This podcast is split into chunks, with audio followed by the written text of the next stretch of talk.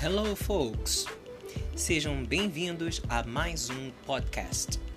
I'm a teacher, Leandro Triani, professor da Rede Estadual de Ensino do Rio de Janeiro, e quero compartilhar com vocês mais um assunto que pode ser usado em diversas entrevistas e em outros textos. No episódio de hoje, vocês perceberão como as perguntas indiretas são usadas continuamente em inúmeras entrevistas.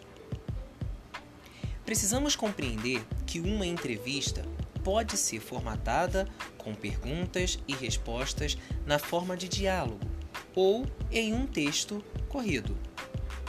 Neste caso, as respostas podem ser apresentadas usando aspas ou discurso indireto, que em inglês chamamos de reported speech. Tais textos geralmente fazem parte de uma matéria jornalística, na qual há descrição de fatos e depoimento de pessoas, obtidos por meio de entrevistas. Agora, ouça o trecho de uma matéria feita pela BBC News, escrita por Donna Bauer, sobre os 10 anos do filme Cidade de Deus. Ah, caso queira acompanhar a leitura desta matéria, use material impresso. Esse trecho encontra-se na aula 3. Então, vamos começar? Listen. In one of the most memorable scenes, Lucy orders a boy to choose another boy to shoot it dead. Felipe Silva, one of the children in the scene, recalls I was scared to death of Leandro Firmino. They kind of made me fear him, so I could cry in that scene. Firmino, now 35 and father to a 21 month old boy, was recruited directly from the favelas to make the film, an adaptation of Paulo Lin's novel. It's gone pretty fast, says Firmino. I'm surprised people remember it. It's very much alive, even among children of 11 or 12. O texto usa dois pontos e aspas ao apresentar as falas das pessoas. A primeira fala é a de Felipe Silva. Ouça mais uma vez. Listen again. Felipe Silva, one of the children in the scene, recalls I was scared to death of Leonard Firmino. They kind of made me fear him so I could cry in that scene. Já a segunda fala é a do ator Leandro Firmino. Ouça. Listen. It's gone pretty fast, says Firmino. I'm surprised people remember it. It's very much alive, even among children of 11 or 12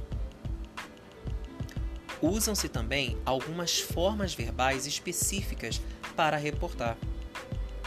O verbo mais comumente usado na reported speech é o say. Nas formas de presente, say or says, e no passado, said. Entretanto, outros verbos que têm a mesma finalidade e significado semelhante também são usados. Voltando a analisar essa reportagem, temos o uso da forma verbal recalls, que significa relembra, na fala do ator Felipe Silva. Ouça. Listen. Felipe Silva, one of the children in the scene recalls. I was scared to death of Leandro Firmino. They kind of made me fear him, so I could cry in that scene. Vale lembrar que existem regras para reportar falas, referente a mudanças de pessoa e sequência de tempo verbal.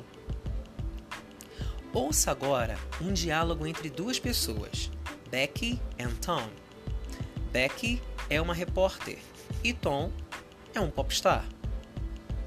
Caso queira acompanhar a leitura deste diálogo de forma escrita, use o material impresso mais uma vez. Esse texto também encontra-se na aula 3. Let's go! Vamos começar? Listen. Hello, Tom. How are you? I'm fine. And you? How do you feel about your last album? I am very pleased. The group became a family, all of us giving our best. Agora, ouça o texto que ela publicou. When I asked Tom about his new album, he said he was very pleased. Colocando para o nosso idioma, quando perguntei ao Tom sobre o seu novo álbum, ele disse que estava muito satisfeito. Ela também poderia ter escrito: Tom said, I am very pleased. Tom disse: Eu estou muito satisfeito. Como vocês acabaram de ouvir, nossa repórter Becky perguntou ao astro Tom como ele se sente sobre a gravação do seu disco. Quando ela escreve o texto relatando a entrevista, ela faz algumas alterações na forma verbal. Portanto, essas mudanças que ocorrem tanto nas formas verbais quanto nos pronomes encontram-se de forma detalhada também no material impresso. Well, folks, estamos chegando ao fim de mais um episódio e espero que você tenha conseguido absorver os conteúdos que aqui foram explicados. Até o nosso próximo encontro.